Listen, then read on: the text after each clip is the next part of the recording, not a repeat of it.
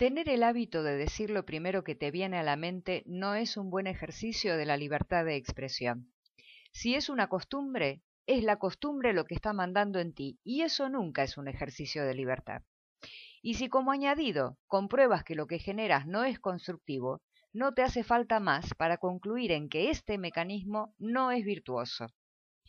La espontaneidad compulsiva, esa que no controlas, la que hace que digas o hagas lo primero que se te cruza, es otra forma de estar atrapado.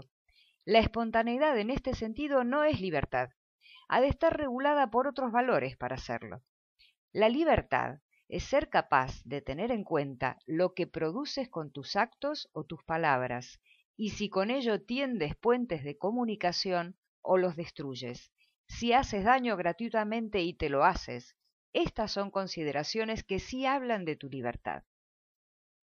Si eres capaz de tomarte el tiempo de reflexionar y elegir tienes el margen interno necesario para comprometerte con los resultados que generas, manteniéndote fiel a tus propósitos en lugar de permanecer fiel a un mecanismo automatizado en ti y que no tiene fundamentos para ser defendible.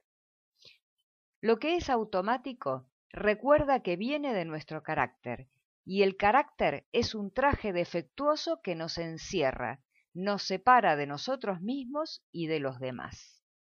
El carácter le queda pequeño al ser, es el traje del niño, de la niña. Si habita en nosotros la necesidad imperiosa de expresarnos libremente por encima de todo, está hablando el niño. Es el niño el que se sintió aplastado, sometido, sin derecho a expresarse y a ser tenido en cuenta. El niño, la niña, aún vivo en el tejido psíquico, reclama incesantemente tener voz, pero no sabe hacerlo bien no reconoce el crecimiento y es insaciable. El niño en ti, la niña en ti, necesita ser reconocido y reconocida por ti misma, por ti mismo. Lo que sentiste siendo pequeño, pequeña, y no tuvo lugar, necesita ser reconocido por el adulto o la adulta que eres. Necesita ser visto, necesita que desde tu lugar de adulto te hagas cargo de ofrecerle lo que no experimentó, eso es reparador. No es tu entorno el que puede asumir esta tarea. No son los demás que deben compensarte de lo sufrido, ni tampoco podrían hacerlo. El niño que reclama desde lo inconsciente es un barril sin fondo si no le respondes tú. Los demás se verán tiranizados por este niño insaciable, lo mismo que tú. Solo tenemos un camino para curar nuestras heridas y es interno, en esta aventura entrar significa salir. Es como ir a buscar lo que se te quedó olvidado hace mucho tiempo en una casa y te pertenece. Algunas cosas se habrán vuelto inútiles y viejas, otras son importantes y las vives como propias, te emocionan y te reconfortan.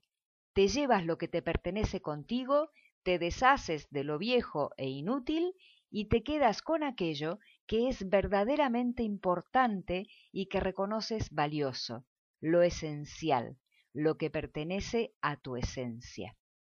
La niña herida, el niño herido, podrá llorar de emoción al sentirse por fin reconocido por la persona adulta que eres hoy y dejará de interferir en tu presente.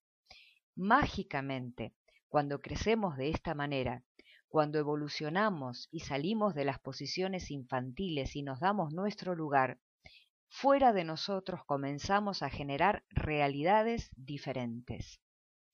Si nos sentimos aplastados, sometidos, vamos a generar situaciones en las que esto se reproduzca.